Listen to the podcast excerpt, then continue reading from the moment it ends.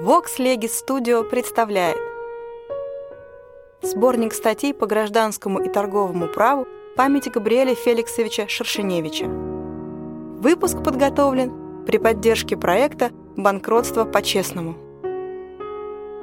Александр Григорьевич Гойхберг. «Венок покойному цивилисту». Читает Павел Сергеевич Замалаев. Памяти Габриэля Феликсовича Шершеневича.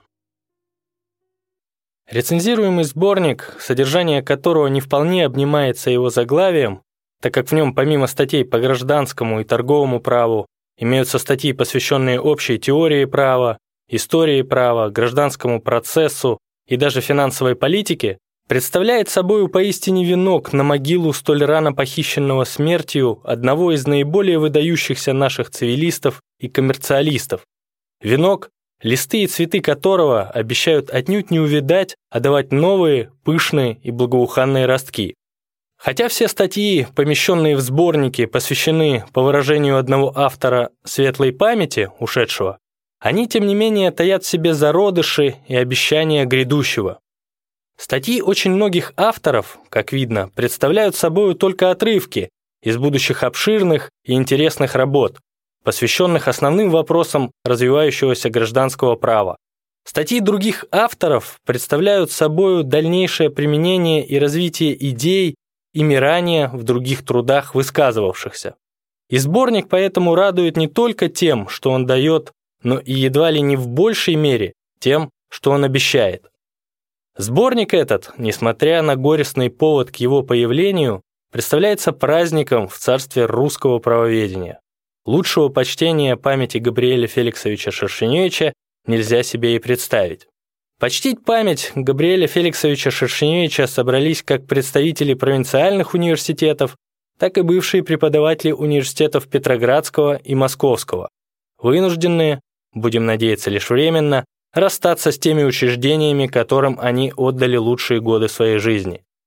Уже один факт такого внушительного и дружного участия представителей русской науки заставляет ожидать чего-либо выдающегося.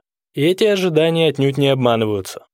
Едва ли не самым благоуханным цветком в венке на могилу Габриэля Феликсовича Шершеневича является небольшая по размерам, но богатая плодотворным, будущим мысль с содержанием статья Иосифа Алексеевича Покровского.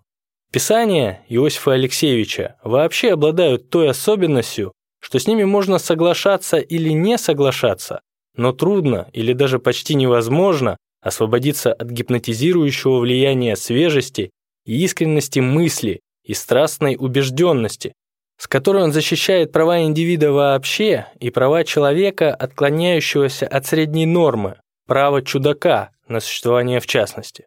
В прощальной речи, которой Иосиф Алексеевич закончил петроградский период своей деятельности, в речи об абстрактном и конкретном человеке, и в этой статье о проблеме расточительства, с которой он начал московский период своей деятельности, Иосиф Алексеевич одинаково ополчается против тяжких оков, налагаемых на индивида фигурой принудительного среднего человека, Homo cogens, неумолимо диктующего всем людям правила их поведения.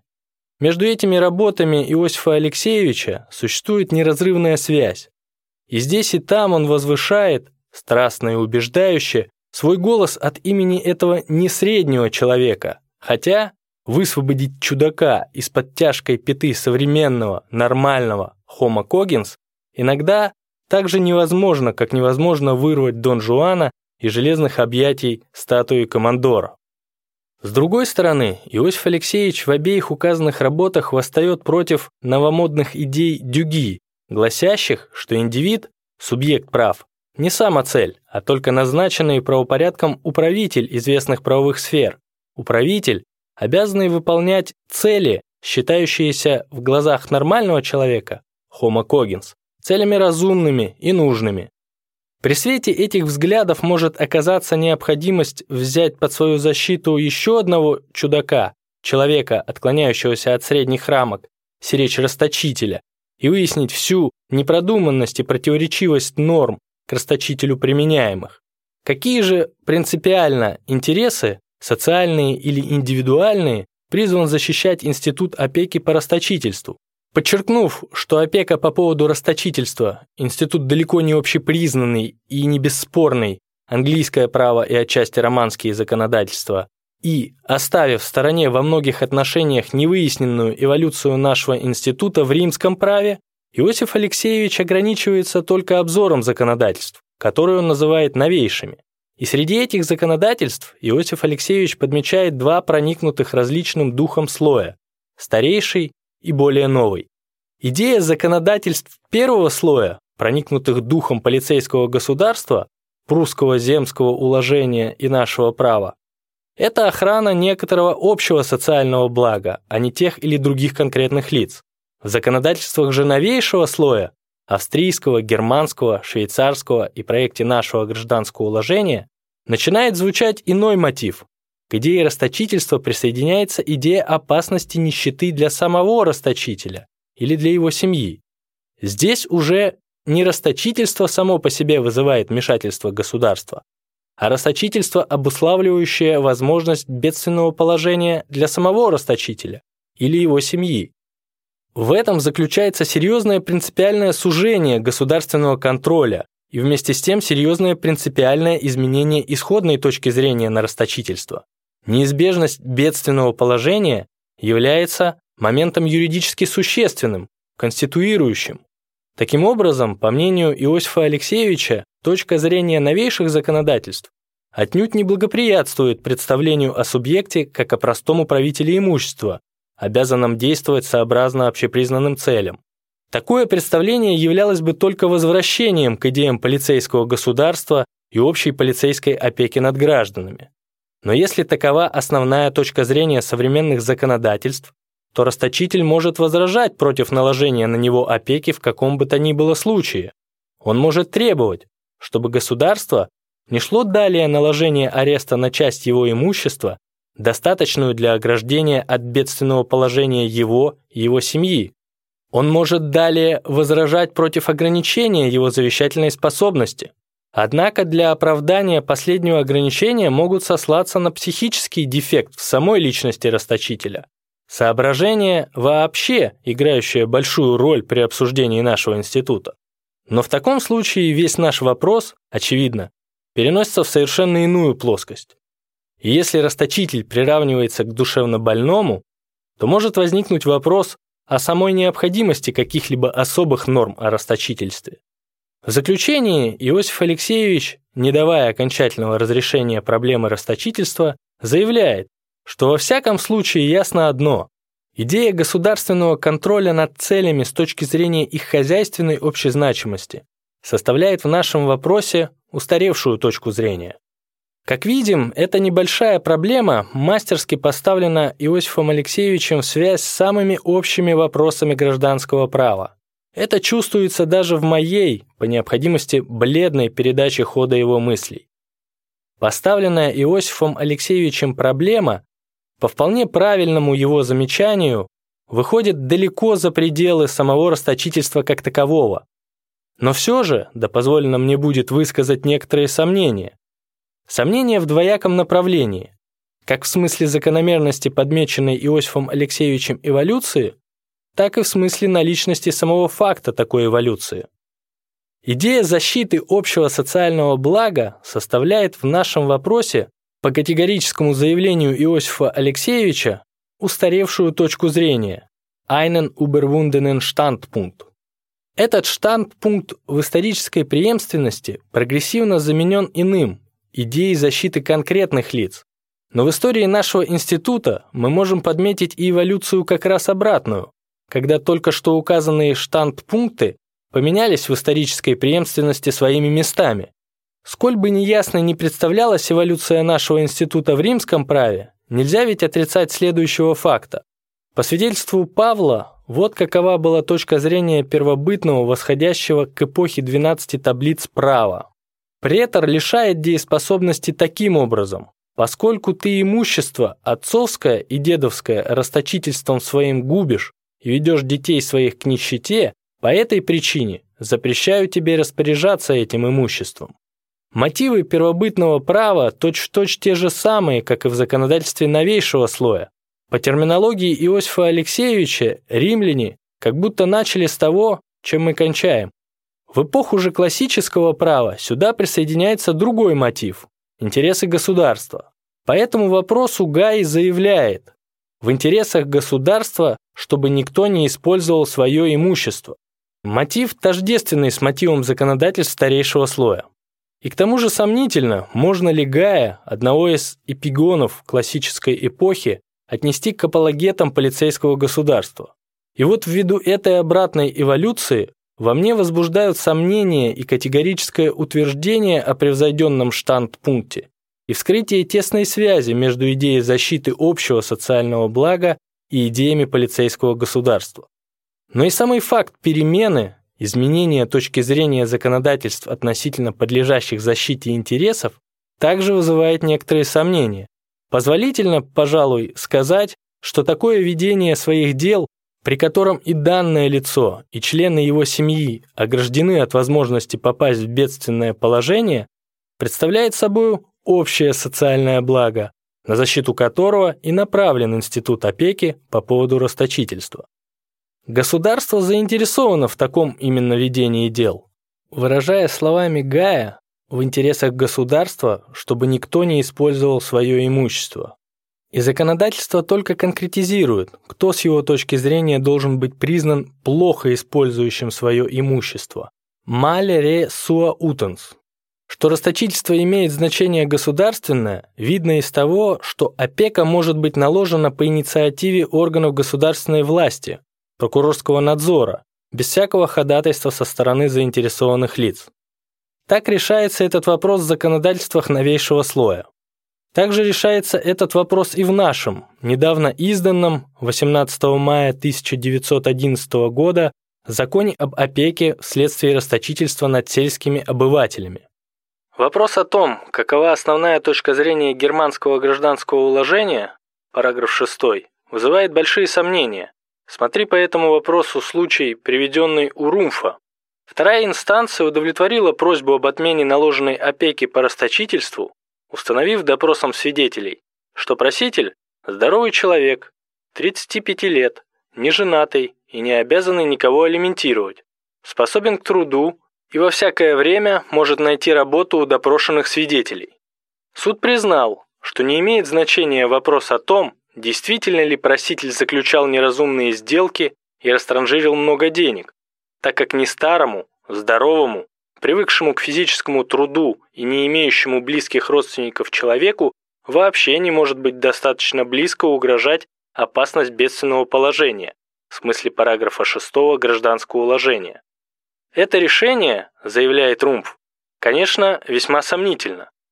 Кто так решает, тем самым говорит, что, по его мнению, в основе параграфа 6 Гражданского уложения лежит следующее суждение заключающееся в наложении опеки посягательства на личную свободу, представляется столь тяжким, что оно еще недопустимо, когда кто-либо, расточая свое имущество, действует только против своих и общих экономических интересов, и тем подвергает себя возможности попасть в будущем в бедственное положение.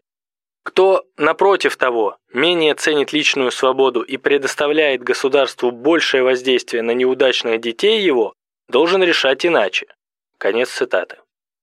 Засим следует чрезвычайно интересная статья Михаила Яковлевича Пергамента, статья исторического характера, учение Лейбница о праве наследования. Статья эта также не представляет собой чего-либо обособленного. Она, напротив того, является, по-видимому, одним из звеньев стройной цепи исторических изысканий, одной из глав широко задуманной и в течение долгих лет неустанно выполняемой научной работы, посвященной истории оправдания права наследования. И один из отрывков этой работы, каким является настоящая статья, позволяет судить с некоторым приближением об истинном характере всей работы, об ее основательности и фундаментальности, о поистине непомерном труде, на нее полагаемом, об огромном, не только историко-юридическом, но и философском и филологическом материале, привлекаемом Михаилом Яковлевичем в своем исследовании. Можно судить не только и не столько по самому тексту исследования, сколько по сопровождающим последней, отдельно приложенным, примечаниям и экскурсам. Опубликованный отрывок может вызвать горячие пожелания скорейшего появления в свет всего долгожданного труда Михаила Яковлевича. Труда, представляющегося плодом многолетних занятий такого выдающегося цивилиста и мастера слова, каким является Михаил Яковлевич для всех его знающих. Статья Михаила Яковлевича представляет собой критику, и критику уничтожающую, учение великого философа о праве наследования, изложенного в его работе «Новый метод изучения и преподавания юриспруденции». Лейбниц в этом своем выдающемся все же и замечательном сочинении, принесшем огромную пользу юриспруденции в отношении методологическом, дважды рассуждает о наследовании в связи с субъектом права и в связи со способами приобретения права. С одной стороны, он относит всю область исследования к субъектам права, заявляя, что к субъекту относится вся материя преемственности, потому что правопреемство – это переход права или обязанности от субъекта к субъекту. И критика Михаила Яковлевича заканчивается тем, что почти никакого объяснения этой мысли Лейбница найти нельзя. С другой стороны, Лейбниц относит наследование и к способам приобретения права, Здесь Михаил Яковлевич отмечает крупный научный прогресс во взгляде Лейбница по сравнению с представителями школы естественного права. Наследование у Лейбница является способом приобретения права вообще, а не только права собственности. Затем наследование по закону и по завещанию не являются, по учению Лейбница, производными одно от другого, а наоборот, оба друг от друга совершенно независимы. Оба, так сказать, первоначально. Но далее, при наследовании по закону, Лейбниц находит, что только нисходящие наследуют по праву естественному. Наследуют при этом лишь то имущество, которое принадлежало родителям не в момент их смерти, а в момент рождения детей, объясняя это тем, что душа детей происходит путем рождения, собственно, в виде отростка, путем передачи, traducem, от души родителей. Основанием же права наследования остальных наследников ab intestato служит договор. Наследование же по завещанию почерпает свою силу в бессмертии человеческой души. Завещанию, дескать, нельзя отказать в силе потому, что мертвые на самом деле продолжают жить и, следовательно, пребывают по-прежнему собственниками оставленного ими после смерти имущества. Что же касается лиц, которые завещателем назначены в качестве наследников, то их необходимо рассматривать не как собственников наследственной массы, а не более как поверенных в собственном интересе. И вот Михаил Яковлевич, примыкая отчасти к критике Лассаля, дает уничтожающую критику всех этих и, безусловно, несостоятельных и глубоко противоречивых воззрений выдающегося философа Лейбница. Давид Давидович Грим украсил сборник своей статьей, озаглавленной «Соотношение между юридическими институтами и конкретными отношениями» и относящейся не столько к цивилистике, сколько к общей теории права. И эта статья находится в известной связи с другими работами Давида Давидовича, его курсом римского права, к сожалению, незаконченным, и статьями к учению о субъектах прав и к учению об объектах прав, помещенными в Вестнике права за 1904 и 1905 годы. Давид Давидович в этой статье ставит вопрос, по его словам, в такой общей и принципиальной форме в литературе совершенно не ставящийся. Вопрос о соотношении и соответствии между юридическими институтами с одной стороны и жизненными отношениями, ими регулируемыми, с другой стороны. Путем чрезвычайно остроумных и оригинальных рассуждений, характер которых уже отчасти знаком читателям из курса Давида Давидовича, но останавливаться на которых не позволяют рамки нашей статьи, Давид Давидович приходит к установлению генетической связи, наличности сложного взаимодействия между конкретными отношениями юридическими институтами, из которых первые прима фация составляют приус, а последние – постериус. Но если конкретные отношения дают повод и материал для выработки юридических институтов, то последние с течением времени начинают служить оценочным критерием для квалификации отдельных, постоянно вновь возникающих конкретных отношений. Лишь после создания юридических институтов становится возможным теоретизирования над ними. Поэтому на вопрос о соответствии между юридическими институтами и конкретными отношениями, на вопрос о том, в частности, представляют ли собою первые адекватное отображение вторых, нельзя дать априорного ответа, а необходимо обратиться к анализу эмпирического материала, чего, к сожалению, в современной науке права как раз и не делают. Но и произвольные предположения на сей счет современной доктрины грешат двумя основными ошибками. Первое представляет собой одно из проявлений наивного реализма, в силу которого современные доктрины юридические институты, наше представление, рассматриваются как адекватное отображение или воспроизведение подлежащих конкретных отношений. Этот ошибочный взгляд проявляется в особенности в тенденции конструировать не только частно-правовые, но и публично-правовые институты, как особые юридические отношения – государство, процесс, юридические отношения. В развлечении в составе юридических институтов тех же элементов, что и в составе конкретных отношений и так далее. Вторая ошибка – это тенденция к гипостазированию, овеществлению общих и коллективных понятий, Тенденция, опять-таки обусловленная предположением о существовании в каждой правовой системе какой-то предустановленной гармонии между юридическими институтами и конкретными отношениями. А между тем и практические интересы, служащие основанием той или иной оценки конкретных отношений, и техника разработки юридических институтов, и историческое развитие могут повлечь за собой прямое расхождение между юридической формой и реальным содержанием подлежащих конкретных отношений. Необходимо поэтому оставить предположение о соответствии между институтами и отношениями. Но чем же заменить это предположение? Вопрос этот представляет самостоятельную проблему, подлежащую разрешению на основании анализа эмпирического материала. Этот анализ может дать нам необходимый материал для определения общей схемы возможных здесь комбинаций. Пока же, ввиду отсутствия всяких подготовительных работ, эта задача невыполнима. И Давид Давидович ограничивается только тем, что иллюстрирует свою мысль рядом примеров, которые невольно бросаются в глаза и свидетельствуют о том, какие разнообразные комбинации встречаются в этой области на практике. Четвертый из бывших представителей цивилистических кафедр Петроградского университета Август Исаакович Каминко поместил в сборнике статью «Банки эмиссионные и краткосрочного кредита», написанную с обычным для Августа Исаковича глубоким знанием дела, но относящуюся скорее к области политики, нежели к области торгового права. А посему я, ввиду моей некомпетентности, вынужден отказаться от более подробного ее разбора.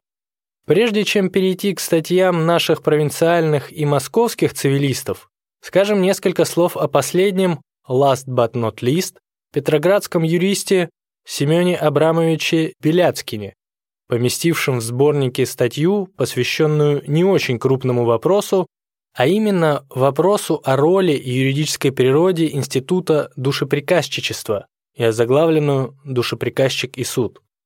Исходя из одного недавнего решения Гражданского кассационного департамента Сената 1912 год, номер 28, в котором устанавливается право суда устранять душеприказчика, Семен Абрамович Беляцкин подвергает критике существующие воззрения на душеприказчика как на представителя-завещателя, наследников либо наследственной массы. По его мнению, вообще в области представительства нельзя найти разгадки нашего института. И эта критика уже усвоена новейшим учебником гражданского права Синайского. Но Семен Абрамович Беляцкин не ограничивается одной критикой, подчас очень веской. Он пожелал дать и положительную конструкцию института душеприказчичества.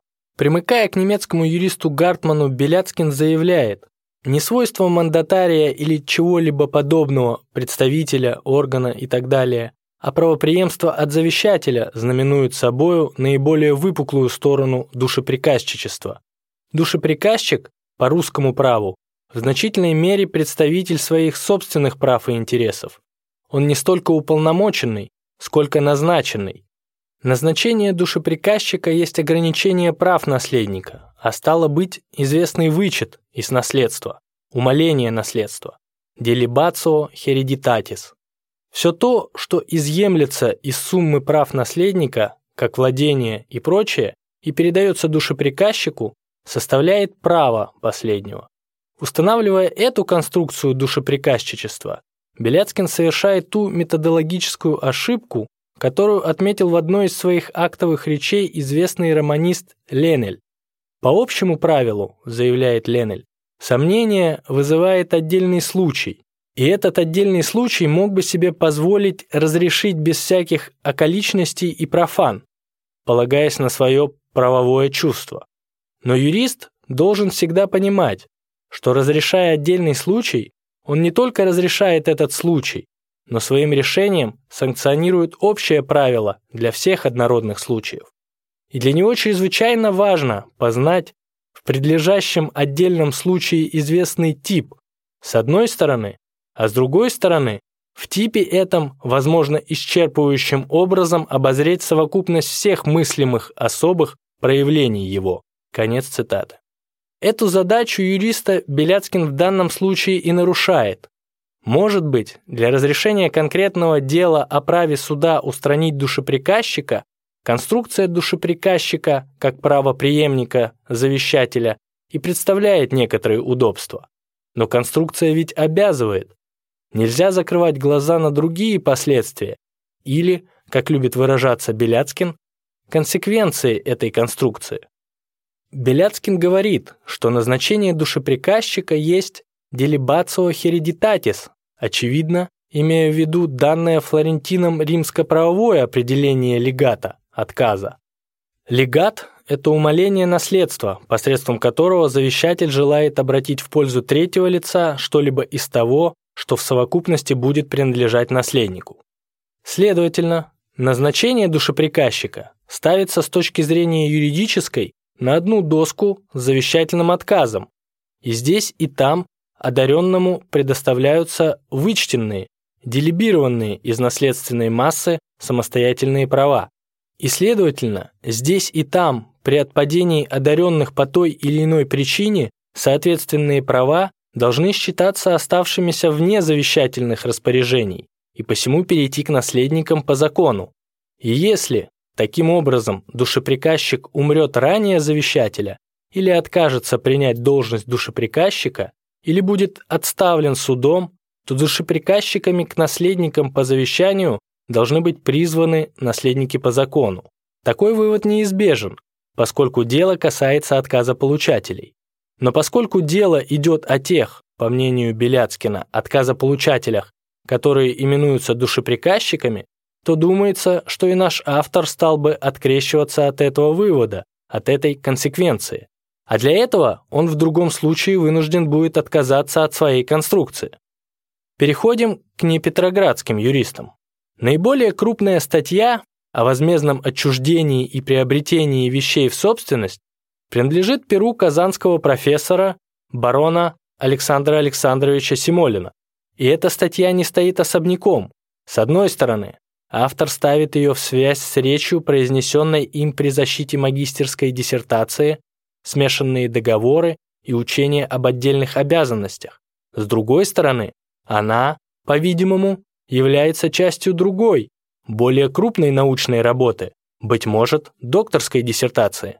В своей упомянутой выше речи автор указывал, что проблема конструкции смешанных договоров может быть правильно разрешена только тогда, когда вместо регламентации и изучения отдельных договоров законодательство и литература перейдут к регламентации и изучению основных отдельных обязанностей, из которых слагаются договоры.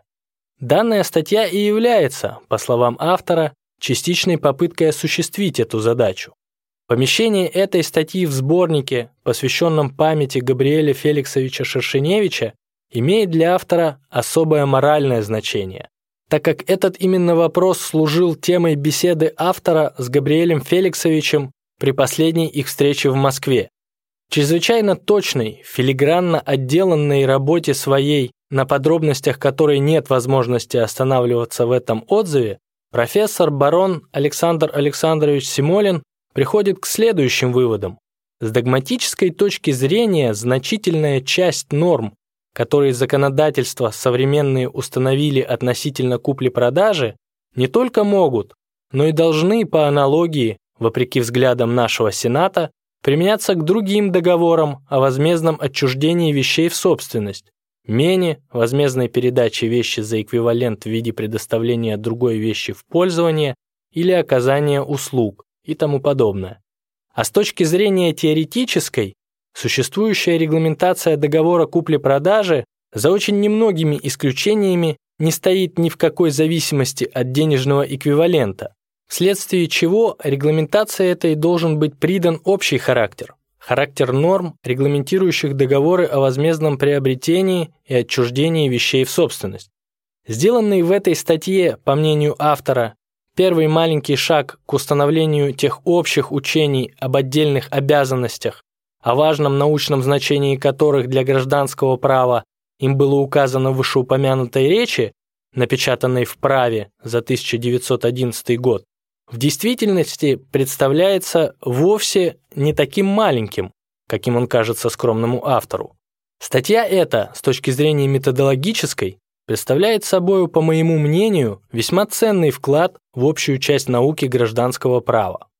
Юрьевский профессор барон Александр Леонович Фрейтак фон Лоринговен поместил в сборнике статью, озаглавленную «Возникновение и прекращение залога по проекту Вотчинного устава», статью, представляющую собой одну из глав второго тома, ныне появившейся уже в печати, книги под заглавием «Материальное право» проекта Вотчинного устава, книги, за которую автор удостоен Харьковским университетом звания доктора гражданского права.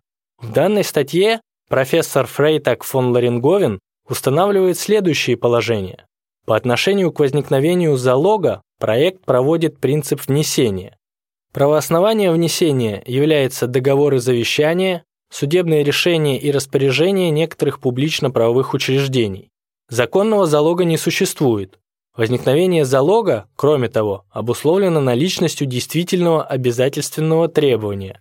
Если последнее еще не возникло, то запись о залоге исполняет функцию отметки о предстоящем залоге. По вопросу о прекращении залога проект не выдерживает принципа внесения, а признает непосредственное прекращение залога вследствие прекращения требования. Причем залог возрождается в случае приобретения его добросовестным третьим лицом до погашения статьи о нем. Статья же о погашении залога приобретает значение отметки о предстоящем залоге. И то, и другое неудовлетворительно как с конструктивной, так и с практической точки зрения. Прекращение залога вне книги должно быть устранено. Научное значение и ценность книги, одна из глав которой помещена в разбираемом сборнике, единогласно признаны оппонентами на докторском диспуте. Смотри отчет о нем «Право» за 1915 год. Номер 9. Профессор Демидовского юридического лицея Лев Семенович Таль, недавно обогативший нашу цивилистику прекрасным исследованием о трудовых договорах и продолжающий весьма плодотворно выдвигать и разрешать новые цивилистические проблемы о юридической природе власти в гражданском праве, о юридической природе организации предприятия, посвящает статью свою, помещенную в рассматриваемом нами сборнике, вопросу не столь сложному. Уже из самого заглавия статьи торговый агент и агентурный договор как правовые типы, видно, что в ней не затрагиваются основные вопросы цивилистики, в разработке которых автор в отмежевываемой им себе области обнаруживает с одной стороны необычайную вдумчивость, глубокое усвоение литературы предмета, ясное понимание житейских отношений, а с другой – новаторскую смелость в юридических конструкциях. Но и задавшись вопросом детальным, Лев Семенович разрабатывает его мастерски. Отметив неопределенность и неясность понятия об агенте в литературе и законодательствах, отметив далее несоответствие агентурного договора ни одному из законных договорных типов, Лев Семенович приходит к признанию этого договора неурегулированным или безымянным договором, контракту суи генерис. В дальнейшем Лев Семенович, примыкая к регулировке этого вопроса в новелле 1897 года к германскому торговому уложению, намечает главнейшие признаки понятия о торговом агенте, с которыми необходимо считаться при правовой нормировке этого института. Таких признаков четыре. Первый. торговый агент не состоит в услужении, а отправляет самостоятельный промысел. Второй. Агент по договору принимает на себя известного рода деятельность в интересах одного или нескольких купцов за вознаграждение. Третий. Агент является профессиональным представителем, в широком смысле, других купцов, то есть он открыто действует от их имени и в их интересах. И четвертый. Агент состоит постоянным представителем своих препоручителей, а не только исполнителем отдельных поручений. Наш известнейший процессуалист профессор Евгений Владимирович Васьковский и сравнительно недавно вступивший на поприще процессуалиста киевский профессор Тихон Михайлович Яблочков поместили в сборнике статьи, посвященные однородным вопросам. Первый – значение признания в гражданском процессе. Второй – к учению об основных принципах гражданского процесса. Статья профессора Васьковского посвящена детальному вопросу процесса. Но и профессор Яблочков в качестве пробного оселка для своих основных воззрений также выбирает институт судебного признания. Статьи эти уже вызвали полемику между обоими авторами. Профессор Яблочков «Значение признания в гражданском процессе. Право. 1914 год, номер 52» и профессор Васьковский к вопросу о значении признания в гражданском процессе там же 1915 год, номер 6. Полемику, значительно содействовавшую выяснению их точек зрения и светшую разногласия между ними к принципиальному расхождению в основных воззрениях. Профессор Яблочков находит, что процессуальное отношение есть целевое отношение, прежде всего. Гражданский процесс, направленный на разрешение правовых конфликтов, не покоится ни на каких самостоятельных, извне взятых постулатах, он покоится на ряде правил целесообразности, имеющих один критерий их правильности, их приспособленность к возможному достижению цели процесса, установлению материальной правды, под коей мы понимаем соответствие решения закону и действительным обстоятельствам дела, послужившим поводом к спору между сторонами. Поэтому принципы состязательности, диспозитивности и свободного почина сторон в гражданском процессе не представляют собой чего-либо самодавлеющего и вовсе не связаны неразрывно с сущностью гражданского процесса. Иначе следственный принцип не только не противоречит сущности гражданского процесса, наоборот, принимая в соображение цель процесса, не рождать, а восстанавливать права, он единственно адекватной сущности гражданского процесса. Проведение в положительных законодательствах начал состязательности есть лишь результат бессилия суда выяснить самому всю правду. Состязательность не только не есть постулат процесса, но сама, как производное явление, допускается в процессе лишь постольку, поскольку она совместима с нахождением правды. Поэтому, в частности, не может быть и речи с точки зрения правильных научных построений о распоряжаемости доказательствами, требованиями и фактами. Поэтому не может быть признана правильной теория волеизъявления, рассматривающая признание или один из видов его как акт распоряжения, ибо фундаментом этой теории служат самодавлеющие принципы диспозитивности и состязательности. И те или иные последствия, связанные с судебным признанием, не представляются логическими выводами из этих принципов. Уяснение юридической природы судебного признания не является ключом к разрешению вопроса о пределах опровержимости судебного признания. Судебное признание есть процессуальное действие, но вся проблема о пределах связанности тяжущихся и суда признанием не может быть разрешаема иначе, как на почве целесообразности, то есть достижимости тех задач правовой политики, которую преследует законодатель. Для профессора Живоськовского установление материальной правды не единственная и не самостоятельная цель. Над нею стоит другая, верховная и конечная цель процесса, взятого в целом – осуществление материальных гражданских прав.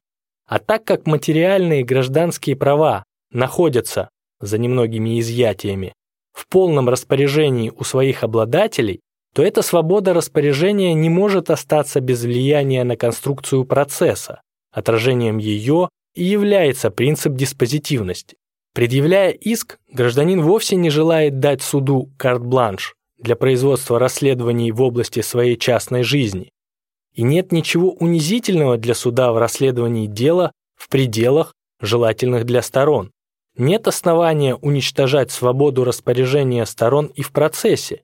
Ее нужно только обставить некоторыми ограничениями для того, чтобы ею не нарушались права противной стороны и не вносились беспорядок и путаница в ход производства. Отсюда и возможный диспозитивный характер судебного признания. Таким образом, мы имеем здесь дело с представителями двух, не во всем, впрочем, противоположных, направлений, чья исходная точка зрения правильнее еще пока не время разрешать. Нам все же кажется, что усвоение для гражданского процесса таких же порядков, которые соблюдаются по отношению к некоторым уголовным делам, только возбуждаемым в порядке частной инициативы, но в дальнейшем подчиняющимся уже обычному публичному порядку обвинения, усвоение таких порядков вряд ли желательно. Оно повлекло бы за собою и нежелательные для сторон стеснения и раскрытие тайн, нежелательное как по соображениям народного хозяйства, так и по соображениям индивидуальным. Оно, наконец, заставило бы во многих случаях уклоняться, вопреки требованиям справедливости, от предъявления исков, чреватых нежелательными разоблачениями. В нашем обзоре, разумеется, почти не затронуты многочисленные интересные детали этих двух статей, дополненные двумя другими статьями в праве. И интересующиеся вопросом должны обратиться к самим цитированным статьям, где они найдут многое множество глубоких и поучительных мыслей, которые могут их заставить пересмотреть свои прежние воззрения по некоторым вопросам процесса. Томский профессор Георгий Тельберг поместил в сборнике довольно интересную заметку по истории права об участии губных старост в засвидетельствовании служилых кабал в московском государстве где он устанавливает три последовательных момента процедуры официального укрепления кабальных прав – доклад, кабальная записка и помета, с которыми были связаны, взаимно переплетаясь, три основных практических интереса – интерес правосудия, едва ли не древнейший в этом институте, интерес государственный и интерес фискальный, едва ли не позднейший по происхождению. Я оставляю без рассмотрения не совсем удачную статью, несколько наспех написанную, киевского профессора Василия Ивановича Синайского «Договор предпринимательского союза, синдиката и треста», в основании которой положена вступительная лекция, прочитанная автором в 1911 году, и компилятивную, местами к тому же написанную весьма тяжелым, неправильным слогом, по-видимому, ученическую работу Михаила Михайловича Агаркова право на имя. Ныне также, увы, покойный Александр Владимирович Завадский, ему посвящен прочувствованный некролог профессора Михаила Яковлевича Пергамента «Право», 1915 год, номер 8, где дана оценка его личности и трудов. Посвятил памяти своего учителя небольшую статью «Действительность духовных завещаний, писанных на пишущей машине». Габриэль Феликсович Шершеневич в своем учебнике гражданского права говорил, нет препятствий к тому, чтобы домашнее завещание было написано на пишущей машине. В этих словах своего учителя Завадский видит правильное указание, в каком направлении надо вести исследования по заполнению данного пробела закона, изданного за несколько десятков лет до появления пишущих машин. Но один факт отсутствия в законе прямого запрещения завещаний на пишущей машине еще не делает их действительными во всяком случае. В частности, по отношению к нашему действующему праву, автор приходит к выводу, что завещание, написанное на пишущей машине, не есть собственноручное.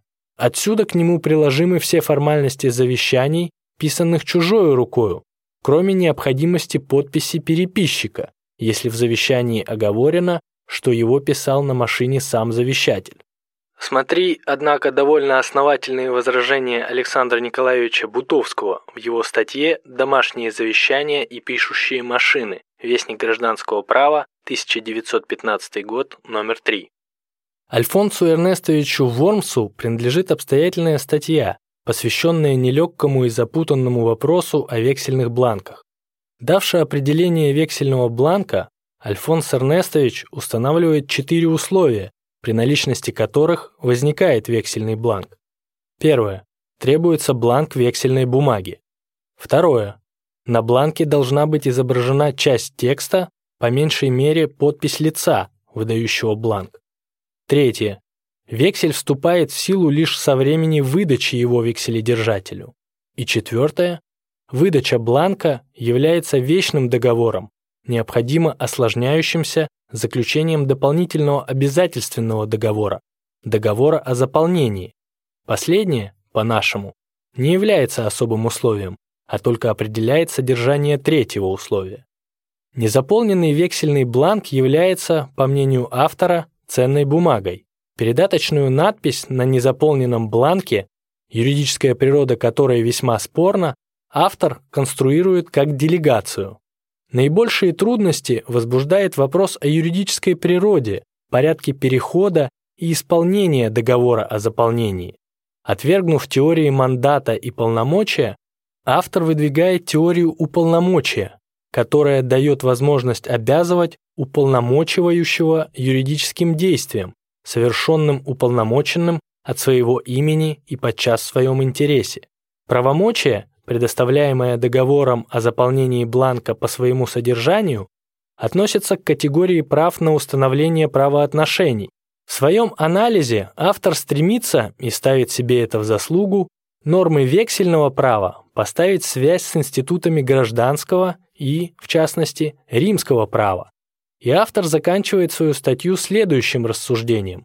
Только путем сопоставления институтов вексельного права с институтами гражданского права, в особенности с учением об абстрактных обязательствах, делегации и так далее, можно раскрыть содержание первых.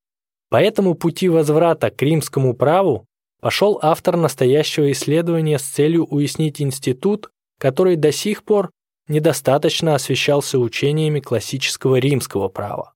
Конец цитаты. Хотя Альфонс Эрнестович указывает на то, что по тому же направлению пошли за последнее время такие исследователи, как Виланд, Виванте и Талер, нам кажется, что более здоровым является то направление, которое стремится освободиться от пут классического римского права, даже по отношению к институтам, не бывшим чуждыми римской жизни. И тем более сомнительным нам представляется рассмотрение при свете учений классического римского права институтов римской жизни чуждых, какими являются и вексельные бланки или, например, воздухоплавательное и кинематографическое право, картели и тресты, бойкот и локаут и тому подобное. В своей статье к вопросу о влиянии на обязательства невозможности исполнения доцент Дмитрий Михайлович Генкин исходит из того, что невозможность исполнения принадлежит к числу таких понятий в юриспруденции, научная обоснованность и практическая целесообразность которых подлежат еще всесторонней проверке. Автор отмечает и неправильную, по его мнению, постановку вопроса о самостоятельном и безусловном влиянии на обязательства невозможности исполнения и неверное, по его мнению, деление невозможности на субъективную и объективную, первоначальную и последующую. Все попытки в этом направлении неудачны, и такой результат неизбежен, ибо связан с самой постановкой вопроса о влиянии невозможности исполнения как таковой.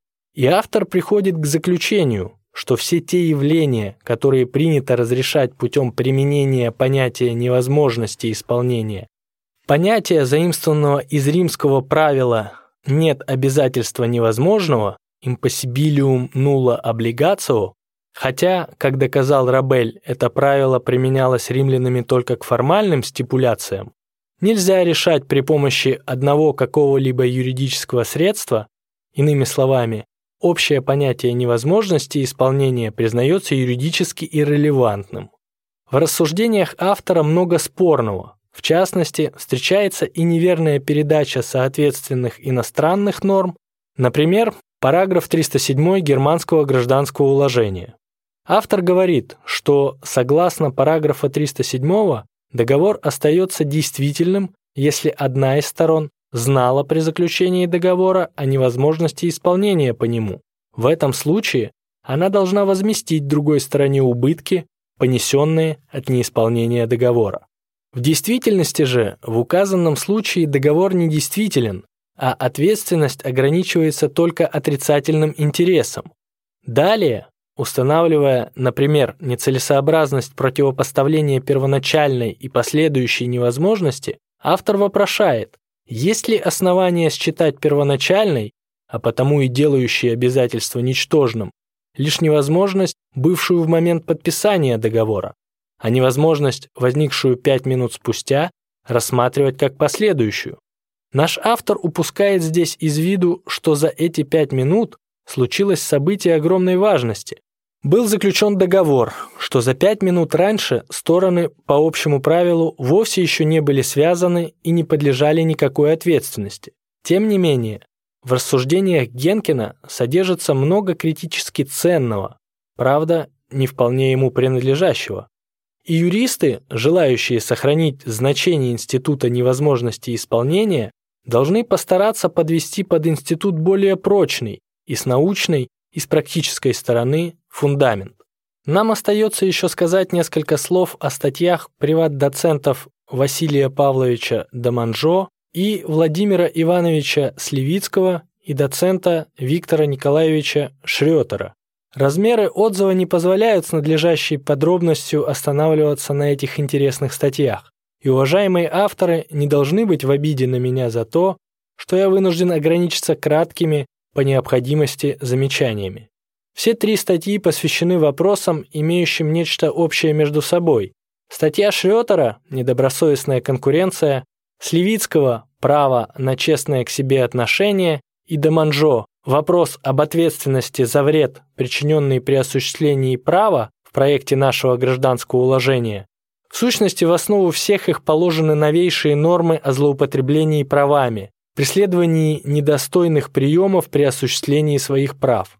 Все три статьи интересны немало, но наибольший интерес, главным образом в качестве богатого материала, представляет собой работа Сливицкого, обещающего обосновать более подробно и тщательно применении к русской правовой жизни необходимость следующей статьи в гражданском уложении. Цитата. «Недозволенными почитаются не только действия, прямо воспрещенные законом, но и всякие вообще действия, противные правилам честности или совершаемые главным образом, если не исключительно, из желания причинить вред другому. Ссылка на предоставленное по закону право в оправдании таких действий не допускается.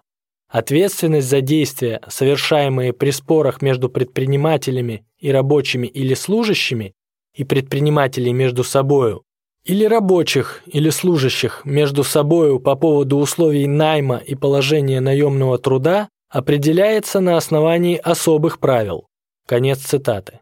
Статья Сливицкого, помимо обзора соответственной литературы, содержит в себе богатейший судебный материал, накопившийся на почве параграфа 828 Германского гражданского уложения, признаваемого чрезвычайно ценным регулятором хозяйственной и промышленной жизни, средством воспитания нравственной чистоплотности и высокой деловой этики, коррективом ко всему гражданскому правопорядку. На основе этого параграфа судами постепенно создается новое, субъективное право, которое Сливицкий называет правом на честное, мы бы предпочли сказать на добропорядочное к себе отношение. Но в некоторых отношениях, как правильно указывает наш автор, параграф этот не является достаточно гибким орудием, например, при бойкоте, локауте, системе закрывания дверей, Иначе, когда замешана в неприкрытом виде борьба классов. Рецензируемый сборник свидетельствует о том, что цивилистическая мысль у нас не только не дремлет, но работает весьма интенсивно. Ряды наших цивилистов вообще не очень стройны и не густы, поэтому невольные опасения могут закрасться в душу, когда безжалостная смерть выхватит неожиданно и преждевременно кого-либо из этих рядов. Однако на вопрос, который один из наиболее выдающихся наших цивилистов, Габриэль Феликсович Шершеневич, в момент похищения его смертью с занимаемого им славного поста мог бы обратиться к оставшимся, На вопрос, есть ли там смена, наши оставшиеся на посту цивилисты в сборнике, посвященном его памяти, дали достойный и успокоительный ответ.